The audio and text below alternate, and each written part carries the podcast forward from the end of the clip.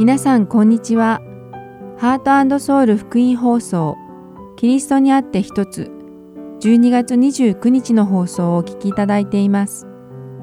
今日はシリーズ三条の水訓中川健一先生によるバイブル Q&A そして一緒に聖書を読みましょうをお届けします。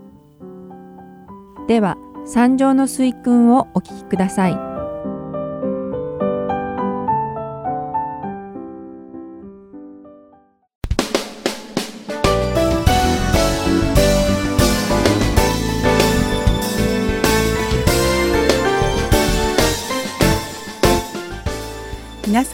こんにちは。三条の水訓の時間です。お相手はともこクライマーです。今日も一緒に楽しく御言葉を学んでいきましょう。さてこれまで皆さんとマタイの福音書の第5章から7章に書かれているイエス様の御言葉三条の水訓を学んできましたがそれも今日でいよいよ最終回となりました。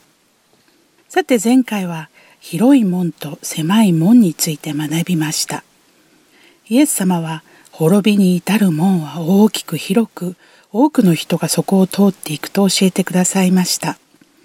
しかしその一方命に至る門は小さくて狭く限られた人しかそこを見つけて通ることができないとおっしゃいました。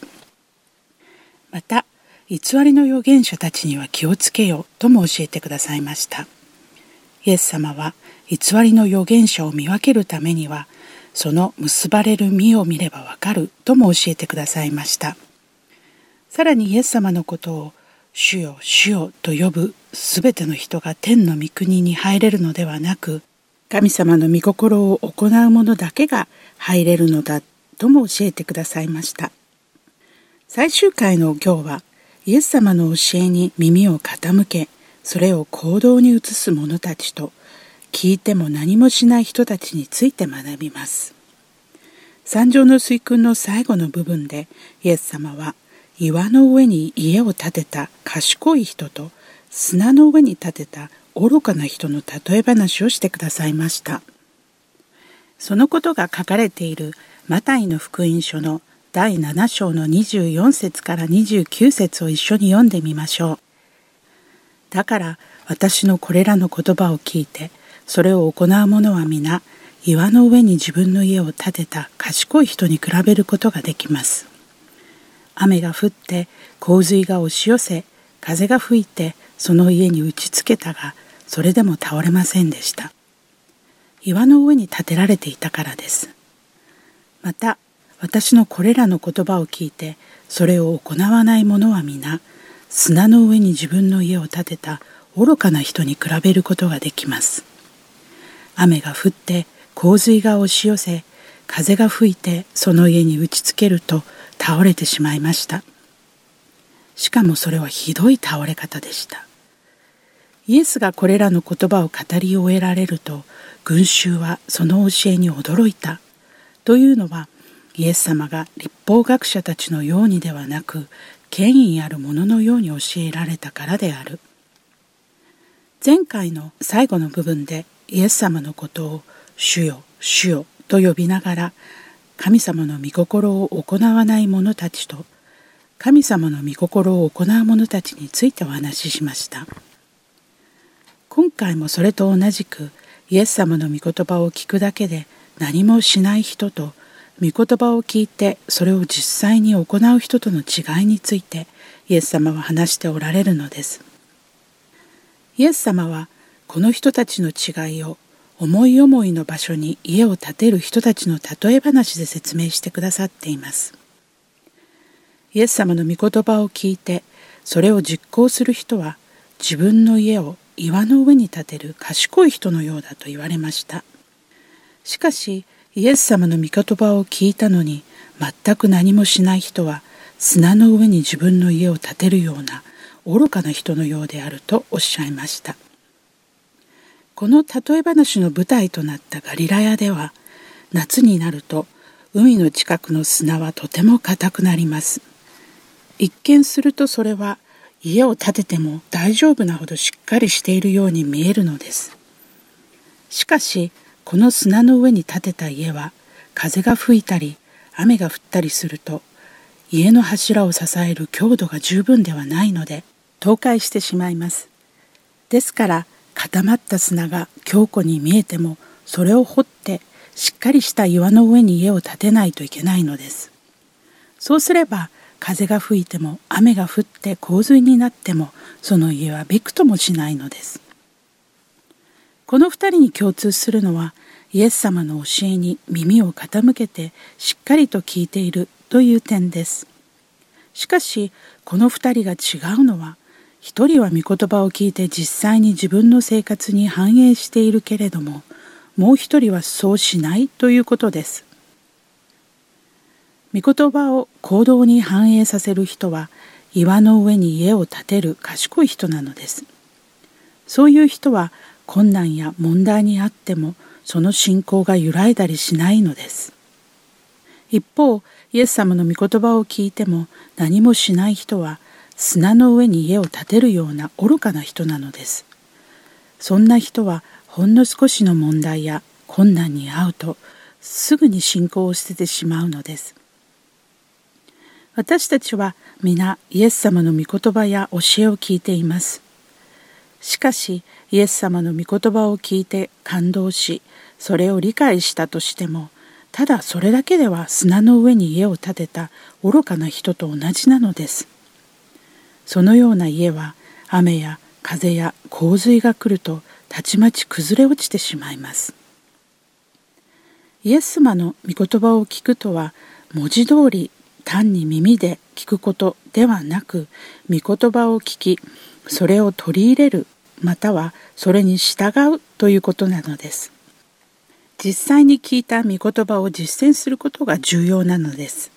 それゆえイエス様の教えを行動に移し神様の御心を行う者は天の御国に入ることができると言われているのです。私たちの前には2つの道しかありません。御言葉を聞いて行うかただ聞くだけで何もしないかだけなのです。その中間のあやふやな道など存在しないのです。三条の水訓の最後の部分でイエス様が教えてくださっていることを要約してみましょう。物欲を取るか神様を崇拝するかの二択。広い門を通るか狭い門を通るかの二択。悪い実を結ぶか良い実を結ぶかの二択。イエス様の御言葉を行うか行わないかの二択。地獄に投げ込まれるか天の御国の門をくぐるかの二択。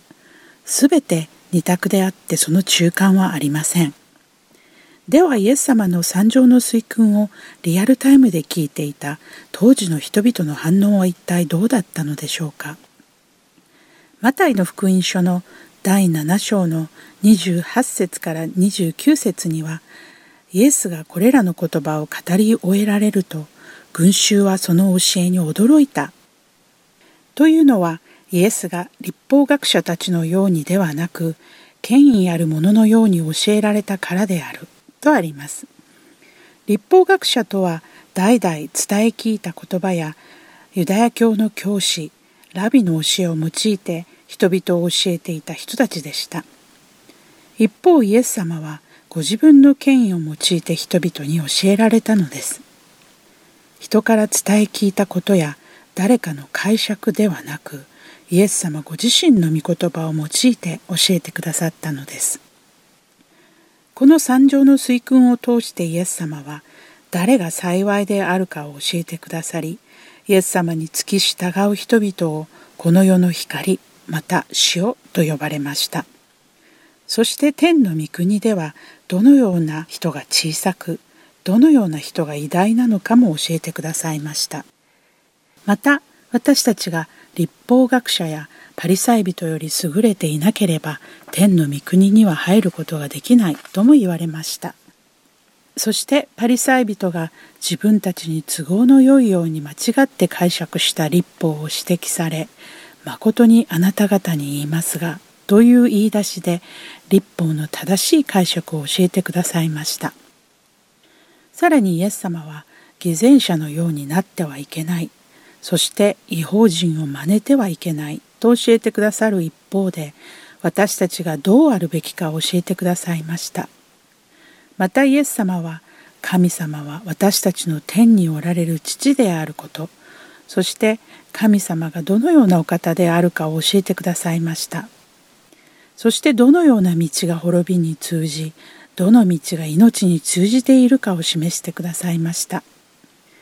審判の日にイエス様のことを主よ主よと呼ぶ人々に向かってイエス様が私はあなたを知らない。私から離れていきなさい。という権威を持っていることも明らかにしてくださいました。このような言葉は神様に権威をいただいているイエス様以外口にすることはできないのです。イエス様の水訓を聞いた人々は驚きました。聖書には三条の水訓だけではなくイエス様の教えに驚嘆している人々の話がたくさんあります。でも悲しいことにイエス様の御言葉を聞いた全ての人が弟子になるわけではないのです。もちろんイエス様の御言葉を聞いてそれに従って生きようと決めた人もたくさんいます。しかし中にはイエス様の御言葉に驚き感動したにもかかわらず全くイエス様の教えに従おうとしない人もいるのです。イエス様は肉体を持った神様の御言葉としてこの世に来られ命そのものでありイエス様ご自身が救いなのです。そして地上におられる間たくさんの群衆や弟子たちに教えを与えてくださいました。そして2000年経った現在でもイエス様は同じ御言葉で私たちに教えてくださっているのです。クリスチャンである私たちはこの世に生きてはいるけれど自分たちをこの世から分けなければならないと教えてくださいました。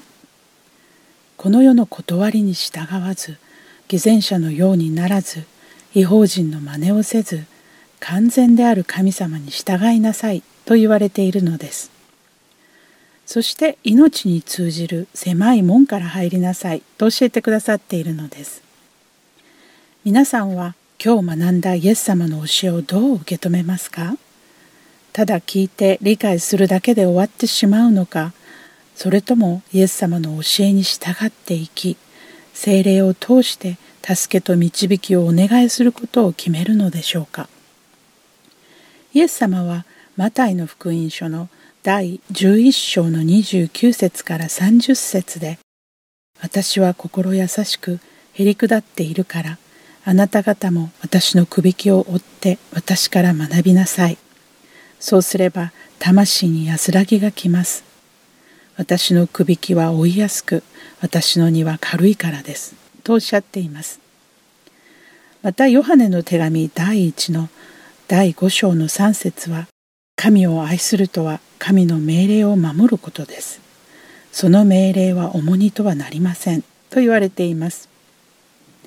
私たちは自分の力だけではイエス様の御言葉を行動に移し神様の御心に従って生きることはできません私たちは自分の能力や判断に頼ることを捨て私のくびきは追いやすく私の荷は軽いからですと言われるイエス様を信じて生きなくてはならないのです。イエス様の三条の水訓の学びはここで終わりですが私たちが皆この世の断りではなく神様の御心に従って生きることができ天の神の御国に入ることができるように祈っています。13週間三条の水訓にお付き合いくださってありがとうございました。お相手はともこクライマーでした。さようなら。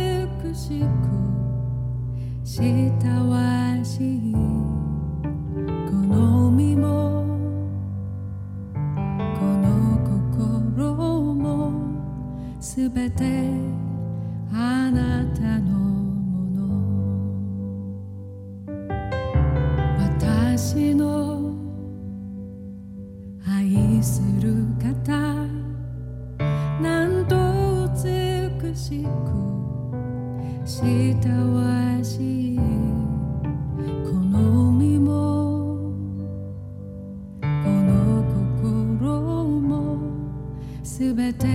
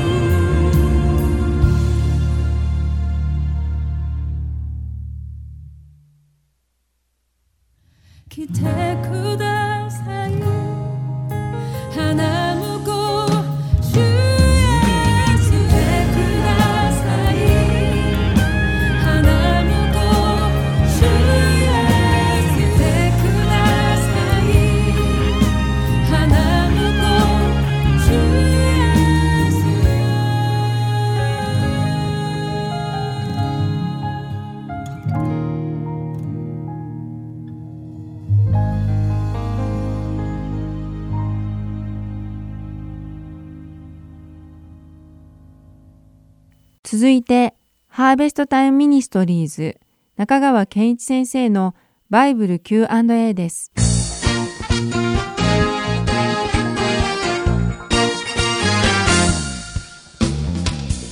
はい、今日のご質問です。神様は無条件で愛を注いでくださる方だと信じてきました。そのことと、イエス・キリストの十字架の死、埋葬、復活を信じることが救いの条件であることは矛盾しないでしょうか？聖書の神様は信じなければ救われない方なのでしょうか？はいこれは多くの方が疑問に感じる重要な質問です。で、この質問の中にある3つのキーワードを取り上げながらお答えしたいと思います。1番目に、無条件という言葉の意味を考えてみましょう。この方は、神様は無条件で愛を注いでくださる方だと信じてきましたと書いておられますが、その意味をよく考えてみる必要があります。もちろん神様は絶対的に愛ですが、同時に絶対的に聖であり、義でもあります。それゆえ、神は罪を裁かれます。無条件というのは、救いに関しては人間の努力で何かを付け加えることはできないという意味です。イエス・キリストは完璧な生涯を送り、その命を私たちの罪をあがなうための生贄として捧げてくださいました。それゆえ、キリストが用意してくださった救いは完璧なものです。私たちは何の貢献をすることもできないし、またする必要もありません。そういう意味で救いは無条件です。2番目に、救いという言葉の意味を考えてみましょう。基本的には聖書が教える救いとは神の怒りからの解放です。つまり神との和解、あるいは神との平和、これが救いの本質だということです。私たちの上に注がれるはずであった神の怒りは、御子イエスの上に注がれました。その結果、罪に対する神の怒りは静まりました。また神は御子イエスを死者の中から蘇らせることによって、御子の贖罪の死、罪をあがなうための死を受け入れたということを明らかにしてくださったわけですね。そして3番目に、信じるという言葉の意味を考えてみましょう。信じるということは、救いの条件ではなく、救いを受ける方法です。それでもあえて、信仰は救いの条件だと言い張る方もおられるでしょうが、それは言葉遣いに関する論争であって、何の益にもならないと思います。福音を聞いた人には二つの選択肢があります。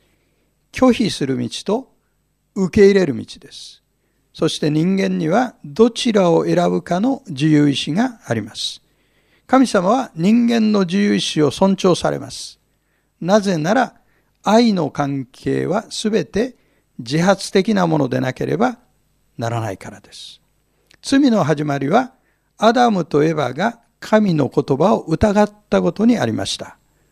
救いは神の言葉を信頼するところから始まります。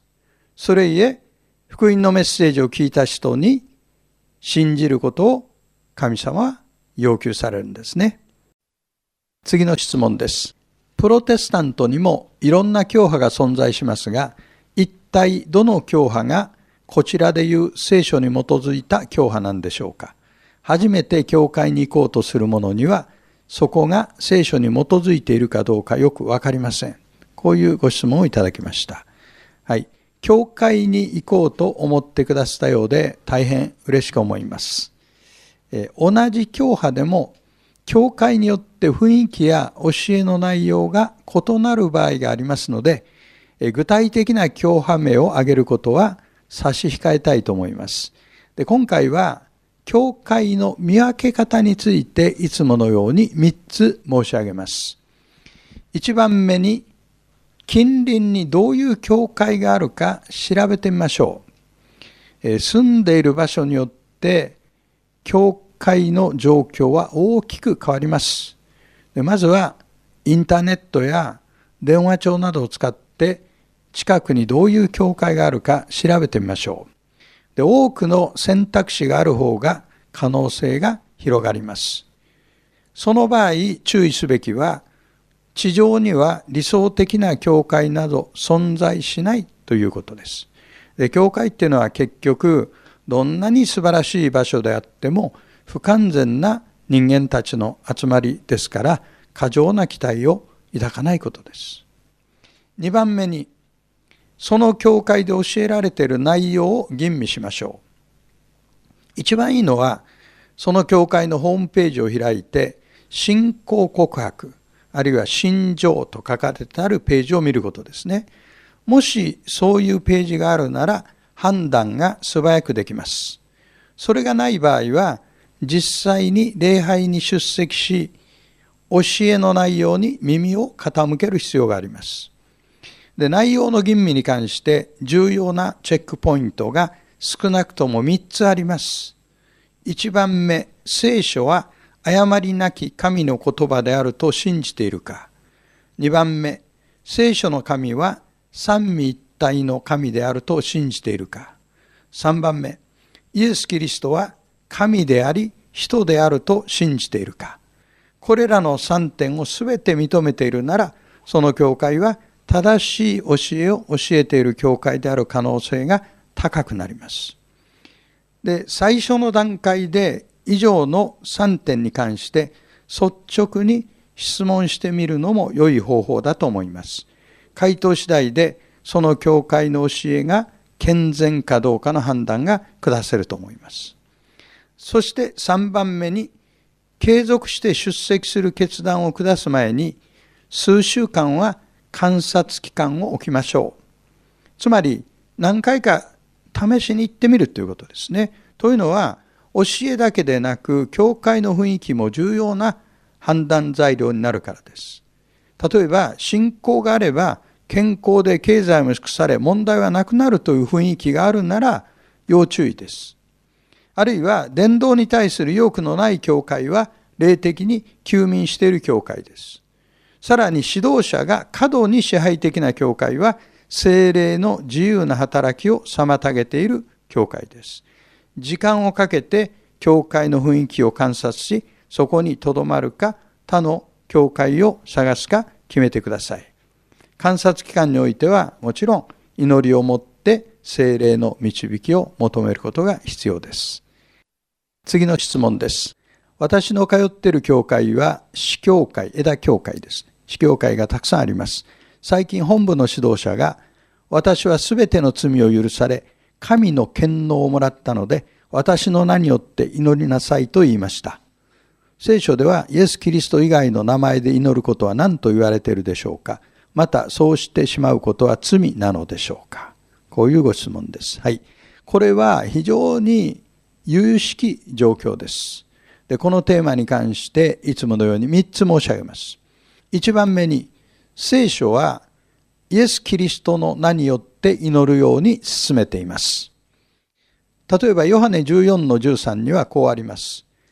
また私はあなた方が私の名によって求めることは何でもそれをしましょう。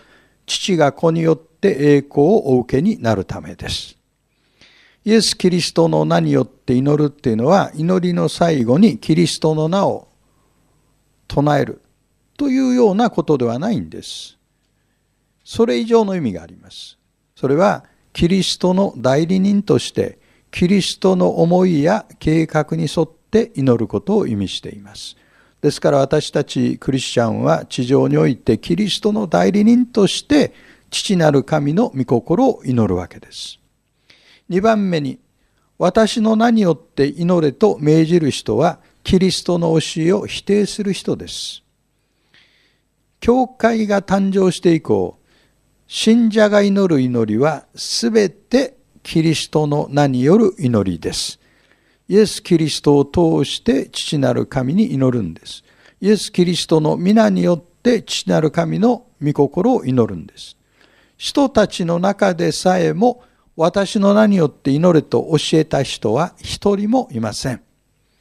私の名によって祈れと命じる人は自分をキリストと等しい立場に置いている人です。それは私がキリストだと主張しているのと同じです。ですから私の名によって祈れという教えは徐々にエスカレートして最後に私がメシアだ、キリストだと主張に容易につながっていくわけです。3番目に私の名によって祈れと命じる人は反キリストです。第一ヨハネ2章18節にはこうあります。小さい者たちよ、今は終わりの時です。あなた方が反キリストの来ることを聞いていた通り、今や多くの反キリストが現れています。それによって今が終わりの時であることがわかります。終わりの時代に反キリストが現れますが、その前に小さなスケールの反キリストが多く現れるん。この小さな反キリストは、霊的幼子たちを惑わし、キリストから引き離します。でそのような危険人物に出会った場合の最善の策は何か、それはすぐにその群れを去って関係を断ち切ることです。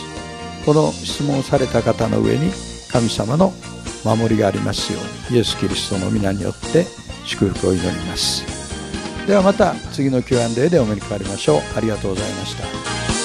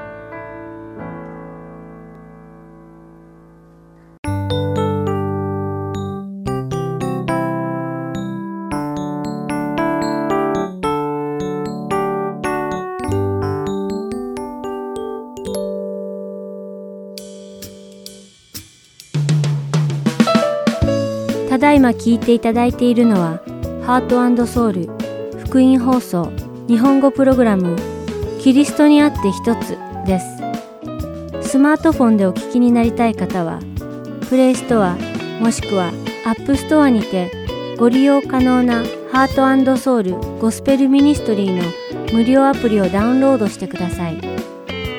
アプリでは今週と過去のプログラムを聞くことができます。各ストアにて英語でハートソウルと入力し検索してください。ソウルは韓国のソウルの綴りとなりますのでお間違いのないようにご注意ください。また、すべての放送プログラムをポッドキャストでも聞くことが可能になりました。英語でハートソウルジャパニーズと検索し、お聞きになりたいプログラムをダウンロードしてお聞きください。もし質問がございましたら、heartandsoul.org at gmail.com heart and seoul.org at gmail.com までメールでお知らせください。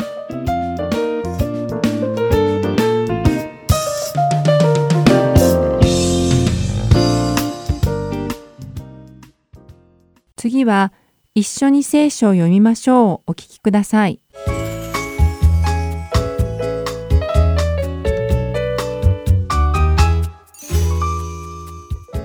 皆さんこんにちは。一緒に聖書を読みましょうの時間です。お相手はいつものように横山まさるです。今日も一緒に聖書を学んでいきましょう。さて皆さんはイエス様を愛していますか？きっとこの番組をお聞きの皆さんは「はいイエス様を愛しています」とすかさず答えてくれるのではないでしょうか。しかしこのイエス様を愛していると私たちが言う時の愛とは一体どういう愛なのでしょうか。実は愛にはたくさんの種類があるのです。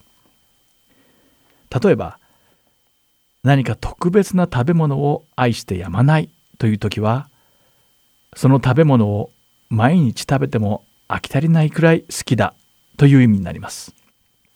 また、あの人はスター・ウォーズを狂ったように愛しているという場合は、その人はこの映画を好きすぎるあまり、きっとスター・ウォーズ関連のグッズやイベントに湯水のようにお金と時間を費やしてしまうことでしょう。その他にも音楽鑑賞や読書をこよなく愛しているといった表現のようにこの愛するという言葉は非常によく使われているように思います。しかし私たちがイエス様を愛しているという場合には私たちの心に一体どんな感情が喚起されるのでしょうか特定の食べ物や趣味に対する愛とイエス様に対する愛には一体どんな違いがあるのでしょうか？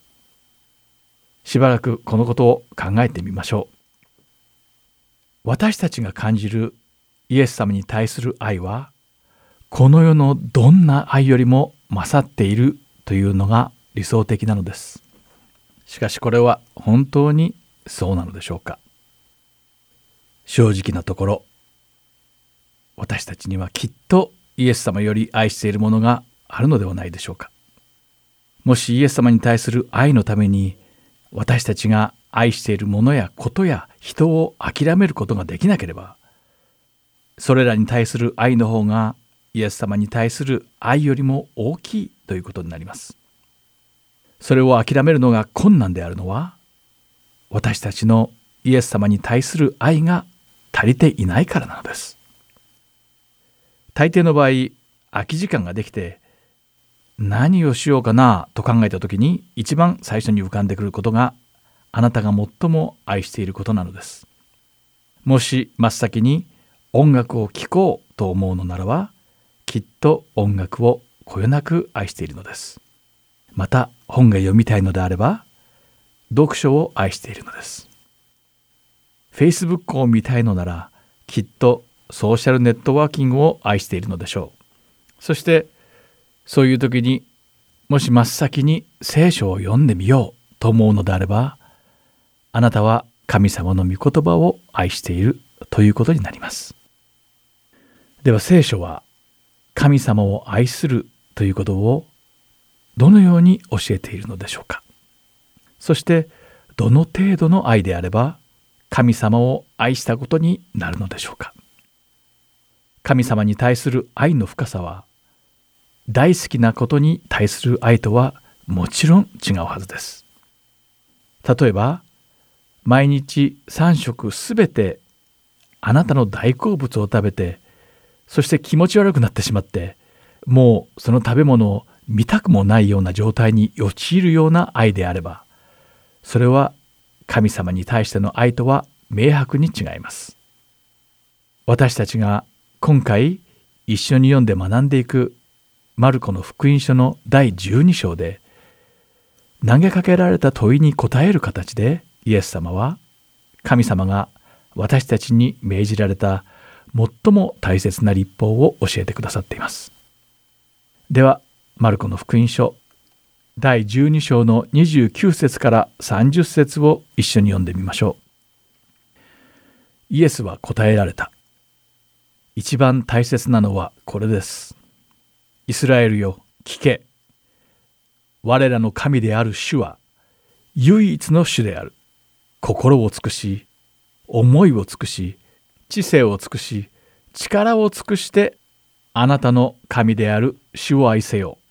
とあります。これを読んでわかるように、神様に対する愛は、あなたの大好物に対する愛などとは比べ物にならないくらい深く大きな愛であるべきなのです。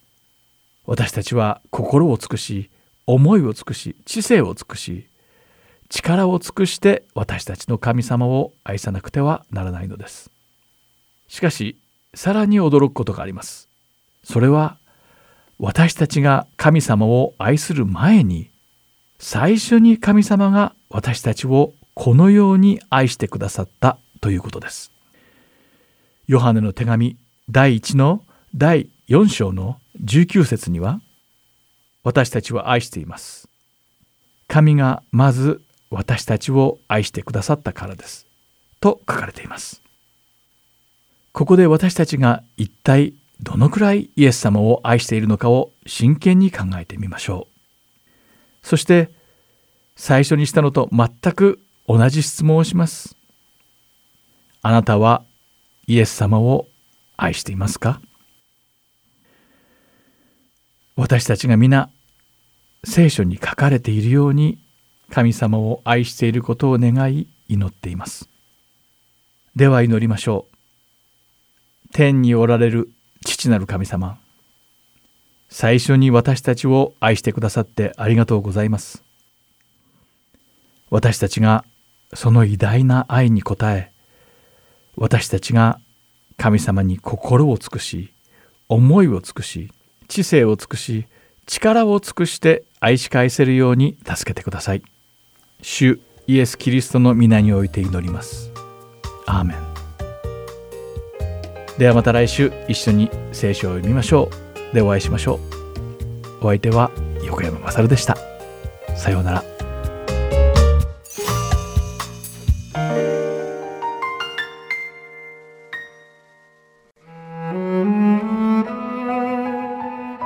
今週はマルコの福音書第12章28節から44節までをお読みいたします。立法学者が一人来てその議論を聞いていたがイエスが見事に答えられたのを知ってイエスに尋ねた。すべての命令の中でどれが一番大切ですか？イエスは答えられた。一番大切なのはこれです。イスラエルを聞け。我らの神である主は唯一の主である。心を尽くし、思いを尽くし、知性を尽くし、力を尽くしてあなたの神である主を愛せよ。次にはこれです。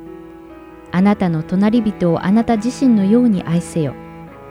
この二つより大事な命令は他にありません。そこでこの立法学者はイエスに言った。先生、その通りです。主は唯一であって、その他に主はないと言われたのはまさにその通りです。また心を尽くし、知恵を尽くし、力を尽くして主を愛し、また隣人をあなた自身のように愛することは、どんな全焼の生贄や供え物よりもずっと優れています。イエスは彼が賢い返事をしたのを見て言われた。あなたは神の国から遠くない。それから後は誰もイエスにあえて尋ねるものがなかった。イエスが宮で教えておられた時、こう言われた。立法学者たちはどうしてキリストをダビデのこと言うのですか？ダビデ自身、精霊によってこう言っています。主は私の主に言われた。私があなたの敵をあなたの足の下に従わせるまでは、私の右の座についていなさい。ダビデ自身がキリストを主と呼んでいるのに、どういうわけでキリストがダビデの子なのでしょう。大勢の群衆はイエスの言われることを喜んで聞いていた。イエスはその教えの中でこう言われた。立法学者たちには気をつけなさい。彼らは長い衣をまとって歩き回ったり、広場で挨拶されたりすることが大好きで、また街道の定石や宴会の上座が大好きです。また、やもめの家を食いつぶし、見を飾るために長い祈りをします。こういう人たちは、人一倍厳しい罰を受けるのです。それからイエスは、献金箱に向かって座り、人々が献金箱へ金を投げ入れる様子を見ておられた。多くの金持ちが大金を投げ入れていた。そこへ一人の貧しいやもめが来て、レプタ銅貨を二つ投げ入れた。それは一コドラントにあたる。するとイエスは弟子たちを呼び寄せてこう言われた。誠にあなた方に告げます。この貧しいやもめは献金箱に投げ入れていたどの人よりもたくさん投げ入れました。皆は有り余る中から投げ入れたのに、この女は乏しい中からあるだけを全部、生活費の全部を投げ入れたからです。今週はマルコの福音書第12章28節から44節までをお読みいたしました。ではまた来週。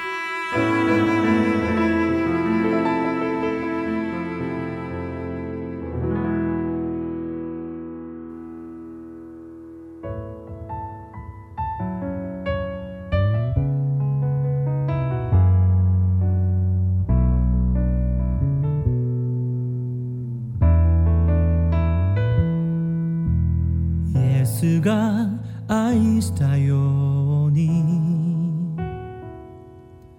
私たちも愛し合う。その愛の中で枝となる時多くの実を結ぶ。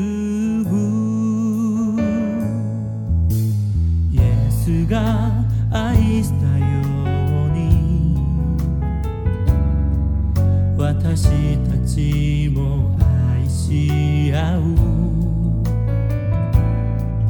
人が友のため命を捨てるほどの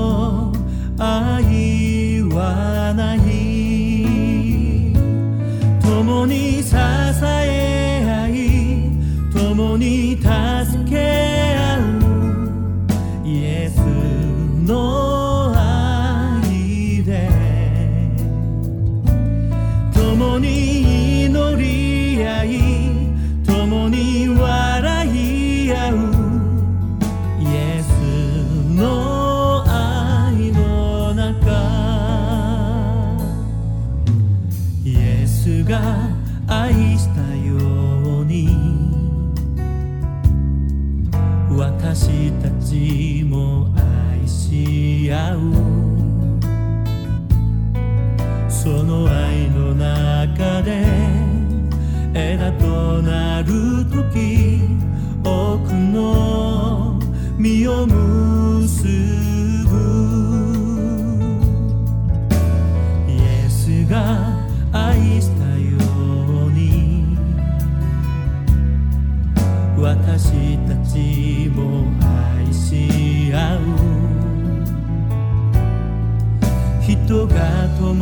ため命を捨てる。